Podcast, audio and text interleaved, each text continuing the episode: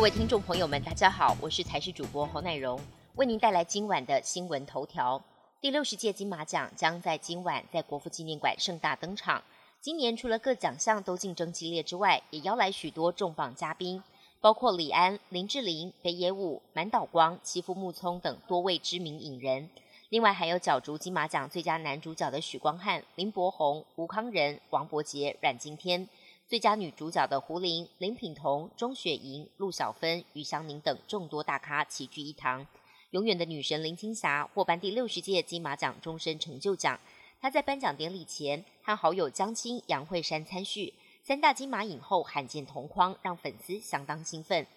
二零二三年即将进入尾声，不少人规划年底或明年初要出国旅游，但很多人也发现机场的告示牌变了。有一名网友最近到桃园机场。抬头发现上方的告示牌从出境、入境改成出发、抵达，大叹这样就没有搭飞机的感觉。不过许多网友看到后反而称赞变得很好懂，认为白话版比较好。事实上，先前的确有很多人抱怨出国的标示很不清楚，出境入口、入境出口总是让人看得一头雾水。于是桃园机场从今年六月开始就将标示牌改成出发跟抵达，让民众能够更直觉反应。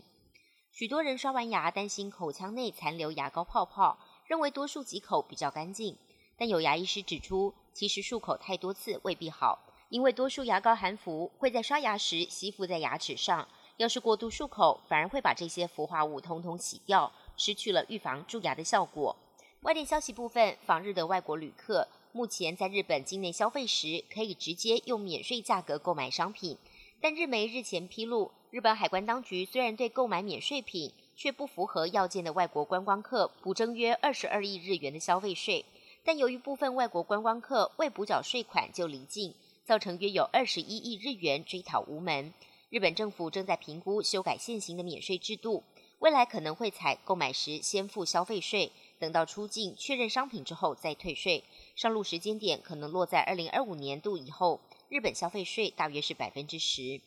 联合国气候变化大会三十号在杜拜登场，联合国秘书长古特瑞斯二十四号到南极视察，重申对抗全球暖化的重要性。南极的科学家则说，他们观察到世界上最大的冰山三十多年来首次出现明显移动。这座冰山面积四千平方公里，将近十五个台北市这么大。冰川学家说，这种大小的冰山移动非常罕见，他们会密切关注它的动态。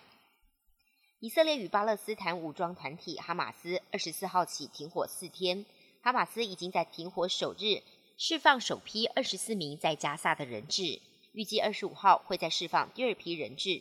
乙方声称已经收到名单，正在进行审查。一名以色列消息人士指出，预计二十五号获释的人质当中会有孩童。人质协调官员已经通知家属，不过在人质平安获释前，不会对外公布名单。本节新闻由台视新闻制作，感谢您的收听。更多内容请锁定台视各界新闻与台视新闻 YouTube 频道。